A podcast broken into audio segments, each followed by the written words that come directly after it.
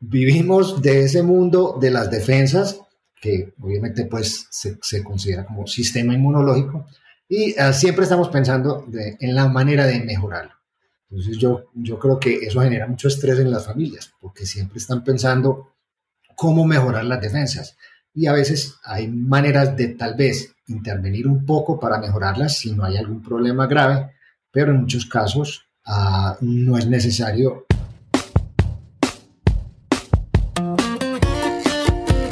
Hola, bienvenidos al Fully Kids Podcast. En este espacio discutimos con expertos preguntas que ustedes nos hacen en fullykids.com y nuestras redes. Conversamos sobre los retos del día a día, de la crianza y salud de los niños. Yo soy Manuela Gómez, mamá de Emilio y Elisa, soy médica integrativa y directora científica de Fully Kids. Hola, feliz tarde para todos. Estamos hoy en compañía de un doctor muy especial, el doctor José Luis Franco.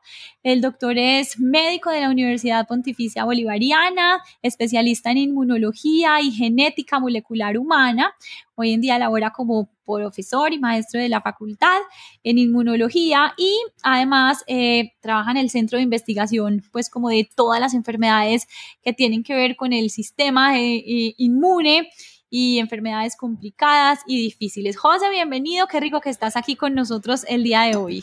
Muchas gracias Manuela por la invitación, es un placer para mí estar aquí con ustedes. Qué rico, para nosotros el placer eh, estar contigo acá y realmente pues quiero contarles que tenía hace mucho rato muchas ganas de traerlo porque pues obviamente en el día a día como mamá y como médica también atendiendo a familias y niños, eh, José, es muy común que las familias y los padres, sobre todo cuando tenemos pues nuestros primeros hijos, estemos nerviosos, alertas, como angustiados de que haya una enfermedad difícil, complicada, eh, de esas enfermedades huérfanas que nadie quisiera tener. Eh, entonces yo quería que hoy te trajéramos a conversar aquí, que resolviéramos algunas dudas y diéramos como un parte de tranquilidad pues como a las, a las familias. Entonces primero nos gustaría mucho que nos cuentes un poco sobre qué son las inmunodeficiencias o cuáles son estos grandes problemas del sistema inmune. Bueno, ah, mira, una de las cosas que yo siempre pues he tratado de discutir mucho con mis residentes y con los estudiantes de medicina es el hecho incuestionable de que la consulta médica siempre tiene dentro de la lista cada papá, cada mamá o cada familia tiene dentro de la lista cómo mejoramos las defensas. Doctor, serán las defensas, el estrés y las defensas. O sea, vivimos de ese mundo de las defensas, que obviamente pues se, considera como sistema inmunológico, y ah, siempre estamos pensando en la manera de mejorarlo.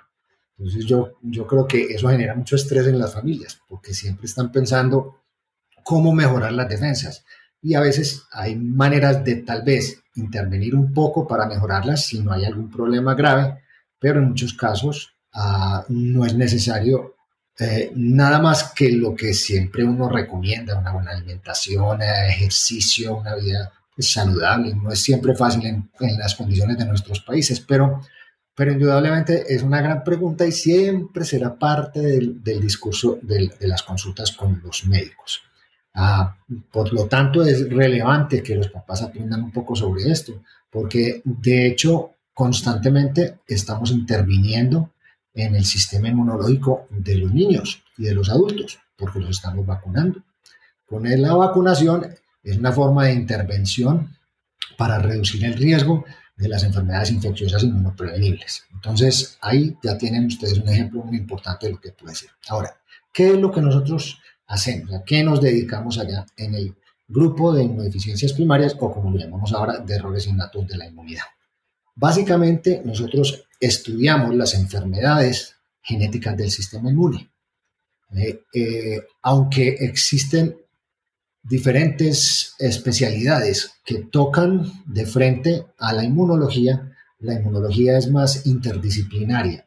Es decir, tú no nos vas a ver todo el día sentados en un consultorio a, muchos de nosotros, porque en realidad en el país somos muy pocos, pero siempre vamos a estar interactuando con otros médicos con, con el objetivo de darles asesoría en aspectos inmunológicos de muchas de las enfermedades que sufrimos nosotros los humanos.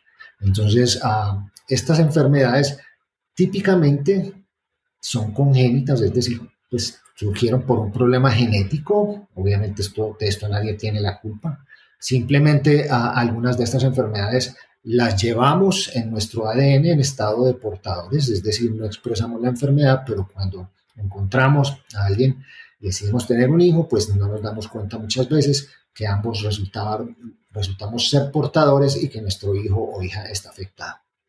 Eh, estas enfermedades, obviamente, pueden ir desde mm, enfermedades con manifestaciones leves, podrían ser otitis recurrente o que les da mucho infección en la garganta o que tienen a veces verruguitas en la piel, pero ah, y que se vuelven eh, recalcitrantes, es decir, que pasa mucho tiempo y no hay cómo quitárselas. Y todo esto es relativamente raro. Están otras más, ah, más importantes desde el punto de vista clínico, esas pueden ser eh, eh, enfermedades infecciosas que puedan causar, por ejemplo, neumonías ah, o infecciones urinarias graves, diarrea severa, eh, pero también hay unas formas mucho más graves en las que el sistema inmunológico eh, en, el, recién nacido está tremendamente comprometido y cualquier infección podría ser potencialmente fatal a edad temprana. Eh, afortunadamente estas enfermedades no son tan comunes como la gente quisiera o no quisiera verlas, pero digamos que son consideradas enfermedades raras por el sistema de salud colombiano y muchos sistemas de salud del mundo y se estima más o menos que podrían eh, estar presentes con sus diferentes formas clínicas en más o menos uno de cada 2.000 nacidos vivos. Entonces eso te da una idea de que estamos hablando de algo relativamente raro por ahora. El caso eh, eh, que nos hizo cambiar el nombre del grupo tiene que ver con lo siguiente, y es que una cosa es las infecciones y otra cosa son las otras partes del problema inmunológico que no veíamos antes y que cada vez estamos entendiendo más. ¿Por qué? Porque siempre consideramos que el sistema inmunológico era un sistema que nos defendía de las infecciones, no más. Pero hay detrás del desarrollo y funcionamiento del sistema inmune unos mecanismos muy complejos que llevan a la producción de células que van a reconocer preferencialmente uh, cosas foráneas o extrañas, pero también tenemos intrínsecamente algún grado de autorreactividad de nuestras células, es una, una reactividad potencial que pueden tener algunas de nuestras células que podrían en algún momento resultar en un problema de autoinmunidad. Entonces ahí empezamos con el tema de autoinmunidad, con el tema de ah, la autoinflamación, que son niños que no son capaces de controlar la respuesta inflamatoria y desarrollan sintomatología que puede ser muy compleja y potencialmente fatal. Tendríamos problemas con enfermedades que conocemos como síndromes linfoproliferativos en las que las células del sistema inmunológico empiezan a proliferar en forma descontrolada y eso produce grandes problemas en los niños que también pueden ser potencialmente fatales. Entonces, ese otro aspecto de la inmunología, de las enfermedades inmunológicas, había, no es que no existiera, sino que estaba, digamos, asociado a otro tipo de especialidades. Por ejemplo, ¿quién ve las enfermedades autoinmunes? Los reumatólogos. ¿Quién ve las enfermedades proliferativas, es decir, los cánceres o las formas de proliferación consistente? Los hematólogos. Pero nadie veía, por ejemplo, los problemas autoinmunes, eh, auto, autoinflamatorios, que son aquellos en los que se desencadena una reacción inflamatoria como si uno estuviera enfermo por una infección, pero no se encuentra el germen. Y eso apenas está siendo reconocido y entonces el papel que nosotros estamos cumpliendo aquí no es solamente alertar a, a, los, a la sociedad, acerca de las enfermedades inmunológicas que causan susceptibilidad a las infecciones de diversos tipos, sino que también tenemos unos problemas que llamamos hoy en día como falta de regulación inmunológica que provocan esos fenómenos. Y si nos vamos un poquito más al extremo, ya estamos empezando a ver pacientes que tienen fenómenos alérgicos muy severos que también pueden ser producto de un problema genético. Entonces, a eso es a lo que nos dedicamos nosotros y tenemos, pues, un, gran número de pacientes que eh, digamos, tienen diferentes formas de presentación clínica a los que tratamos en forma diferente y solo en algunos casos llegamos a medidas mucho más profundas como por ejemplo un trasplante de médula ósea para corregir el problema inmunológico en forma permanente como lo hemos hecho con algunos pacientes. Qué interesante, José, me parece pues muy, muy, muy, real, porque cuando uno habla del sistema inmune, uno sí se imagina como las defensas y las defensas y ya, pero claro, esto es súper amplio coge todo lo que nos acabas de explicar desde responder de manera adecuada, ni más ni menos, y ahí nos lleva un poco como a la armonía de la vida, como que las respuestas deben ser adecuadas del cuerpo, todo, y creo que nos da un gran parte de tranquilidad entender que no es tan común, porque como decíamos al principio, a veces como padres, eh, llenos de amor nos preocupamos y nos empeliculamos pensando que nuestro hijo va a tener una cosa súper grave y súper difícil y realmente pues es que uno en cada dos mil nacidos vivos es un porcentaje que realmente pues se hace muy, muy, muy poquito, ¿cierto? Em, hay una cosa acá y qué rico que ya lo mencionaste también que te quería preguntar y es, ya algunos nacen y la mayoría son genéticos, pero podría pasar también que se desarrollen en el camino o esos son solo las autoinmunidades o puede haber de las dos que nacen y después... Ah, sí, claro. Eh, en, realmente el, el, problema está en los dos casos. O sea, uno puede tener, uno puede nacer con susceptibilidad a infectarse incluso gravemente. También puede nacer con manifestaciones autoinmunes. O sea, la autoinmunidad también puede ser de origen congénito.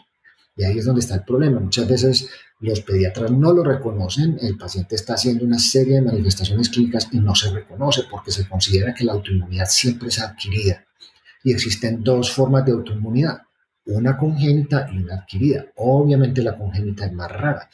Es más común que sea adquirida y eso es porque a medida que nuestro sistema inmune envejece, pues obviamente aumenta el riesgo de desarrollar esas enfermedades autoinmunes y eso lo hemos visto desde el lupus hasta el COVID. Eh, la importancia del normal funcionamiento del sistema inmune. Pero además de eso, como te decía, el reconocer, por ejemplo, ahora que hay niños que tienen manifestaciones alérgicas extremas que los predisponen a infecciones y, y, que les causan inflamación persistente de los órganos, también pueden ser problemas genéticos del sistema inmunológico. Entonces, por eso nos concentramos mucho en la población infantil. Pero también tenemos problemas genéticos que pueden aparecer más adelante. Por ejemplo, nuestra médula ósea es la que produce todos nuestros glóbulos blancos eh, en la sangre y en los órganos y son los que nos defienden, los que producen los glóbulos rojos y los, perdón, los rojos también, que son los más importantes pues para, para poder transportar el oxígeno y llevarlo a los tejidos, las plaquetas que nos ayudan a controlar el sangrado. Y hay algunos de nuestros pacientes que nacen con problemas genéticos que afectan el desarrollo de todas estas células o de alguna población específica, pero no se manifiestan tempranamente, sino que pueden aparecer incluso en forma más tardía, ya sea por, por, algún fenómeno aparente como una infección o incluso ah, sin ah, un mecanismo aparente de, de, de inducción. Eso son lo que conocemos como síndromes por falla medular. Es decir, la médula de pronto de un momento a otro se empieza a apagar y las células empiezan a desaparecer en la sangre y el niño puede predisponerse a diversos tipos de complicaciones, entre ellas, por ejemplo, las manifestaciones infecciosas. Entonces, es un panorama que ha crecido enormemente y que nos hace repensar en el tema de inmunodeficiencias para dejarlo, digámoslo así, relegado al tema de la susceptibilidad a las infecciones. Entonces, si el niño está enfermando de infecciones, tiene una inmunodeficiencia. Pero si el niño tiene un problema autoinmune, no tiene una inmunodeficiencia porque realmente su sistema inmune está respondiendo en forma exagerada o anormal. Entonces eso se consideraría, se consideraría como un problema de desregulación inmunológica, eh, como lo hemos traducido. Entonces todo eso hace parte del espectro. Y nosotros vemos combinaciones de ambos o fenómenos en los que solo existe una manifestación clínica muy específica. Lo importante es que en ese proceso nosotros enseñamos todo el tiempo a pediatras, a infectólogos, a reumatólogos y todo, y trabajamos con ellos de la mano para poder identificar rápidamente estos pacientes y obviamente tratar de corregir el problema si, si, si se puede. Qué bien. Súper, Jode, que más o menos, digamos, de las enfermedades que hay y que existen, la mayoría tienen un buen pronóstico, la mayoría no. ¿Cómo funcionan esos porcentajes? Bueno, digamos que ah, individualmente cada enfermedad es rara. Algunos de ellos, pues, algunos de sus ah, enfermedades solo han sido, han sido descritas en unos pocos individuos a nivel mundial. Eh, pero digamos que en conjunto, pues, la prevalencia es aproximadamente de uno en 5.000. Sin embargo, por ejemplo, la inmunodeficiencia severa combinada, que es cuando los niños nacen sin linfocitos T ni linfocitos B, entonces no producen anticuerpos y no pueden responder contra muchos microorganismos bravos.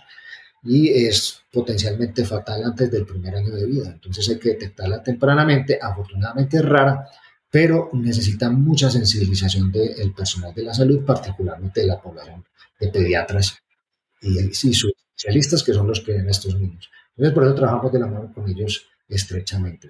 Eh, digamos que, que en, en, general uno podría decir que el pronóstico no es, no es tan complejo porque todo depende de, eh, digamos, de la forma en que se expresa la enfermedad y la severidad. Entonces, mientras, dentro de una misma enfermedad, la mayoría de los, de los pacientes podrían enfermarse gravemente, eh, que los que la sufren. Dentro de otro grupo podría haber todo un, una, variabilidad amplia entre los mismos individuos, en donde uno de los niños de la familia podría estar muy enfermo y los otros tener solamente algunos rasgos de la enfermedad. Entonces, cada vez asistimos a mayor complejidad en estas enfermedades genéticas porque antes las veíamos muy fácil, digámoslo, en el hospital cuando veíamos un niño que se infectaba continuamente, que tenía uh, diferentes manifestaciones, todas de infecciones, y hoy en día nos estamos enfrentando a casos mucho más complejos que revelan obviamente la heterogeneidad clínica que existe, es decir, la variabilidad de signos y síntomas y las anormalidades inmunes que no son fáciles de definir, porque después de todo, a pesar de que hemos estado en la historia de la medicina todo, desde hace muchos años, hace más de 2000 años, eh, los chinos empezaron con la variolización, es decir, ya vacunaban.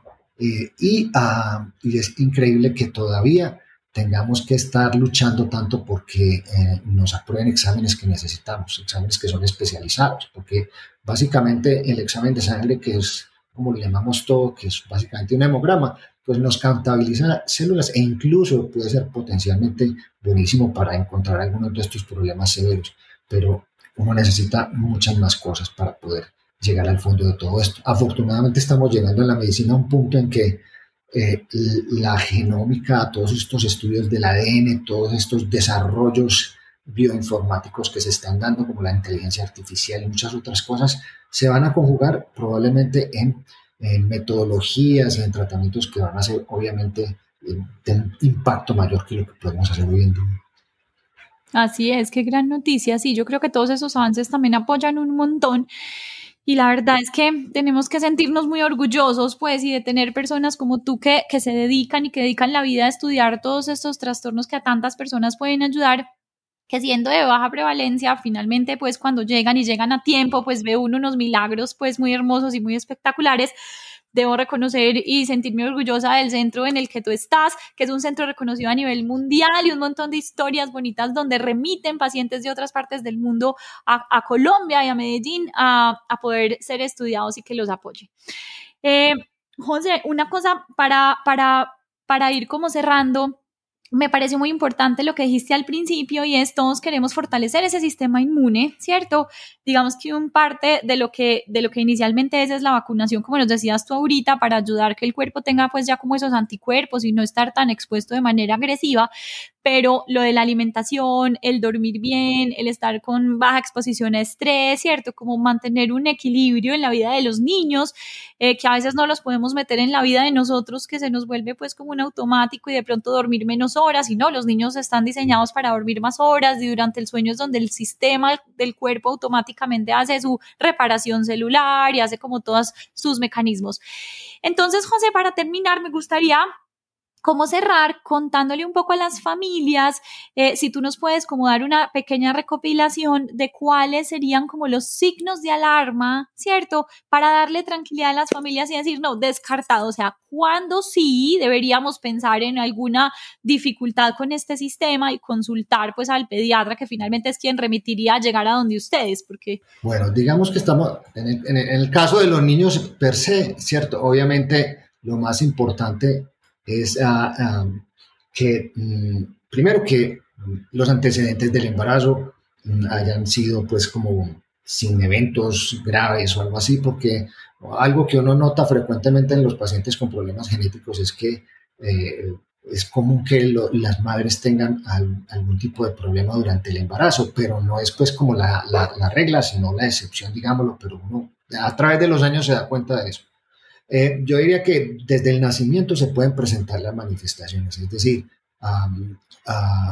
en el término, por ejemplo, de las enfermedades infecciosas, los niños, un niño con, una infección por un germen muy raro muy temprano en la vida, es probable que necesite una evaluación inmunológica para por lo menos descartarlo. Pero como le digo yo a los infectólogos, no todo lo que, que produce infección es un problema inmunológico, pero tampoco nosotros nos estamos infectando todo el día como para terminar en el hospital.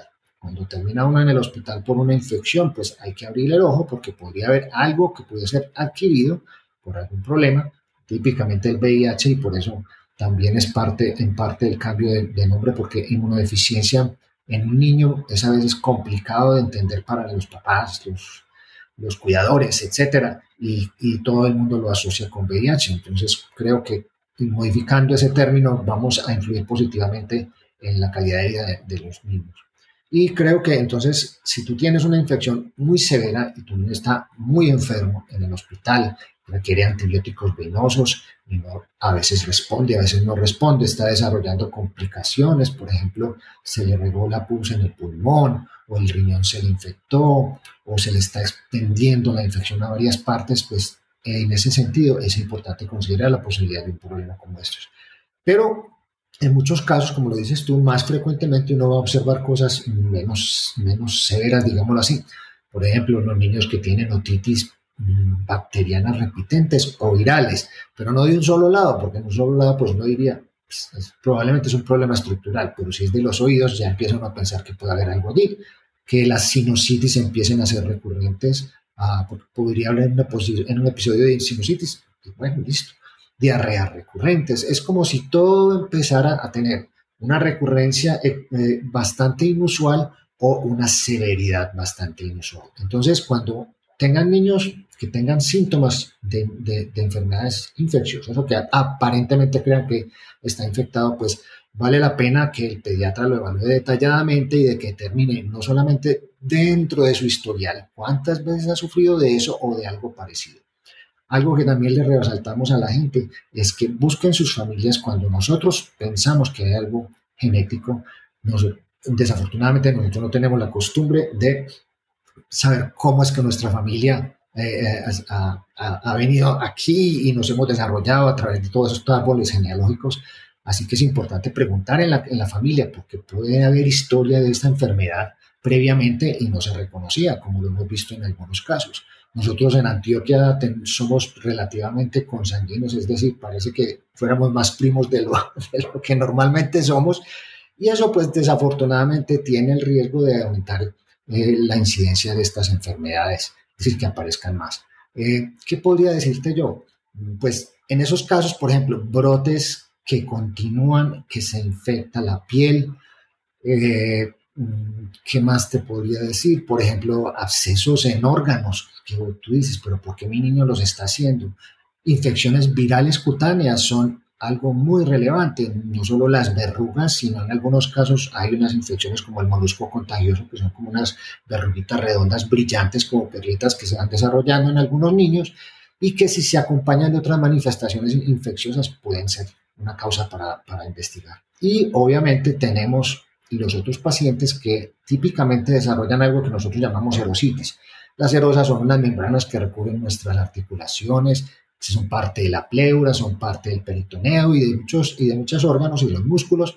Y típicamente cuando hay un problema autoinflamatorio, estos pacientes empiezan a hacer fiebre sin infección, hacen, se les suben los leucocitos en la sangre y hacen eh, eh, manifestaciones cutáneas de eh, eritemas que migran o que eh, causan, por ejemplo, que el contacto con el frío inflame la piel ah, y cosas pero pueden llegar a ser incluso más graves. Entonces, hay una amplia distribución de ellas.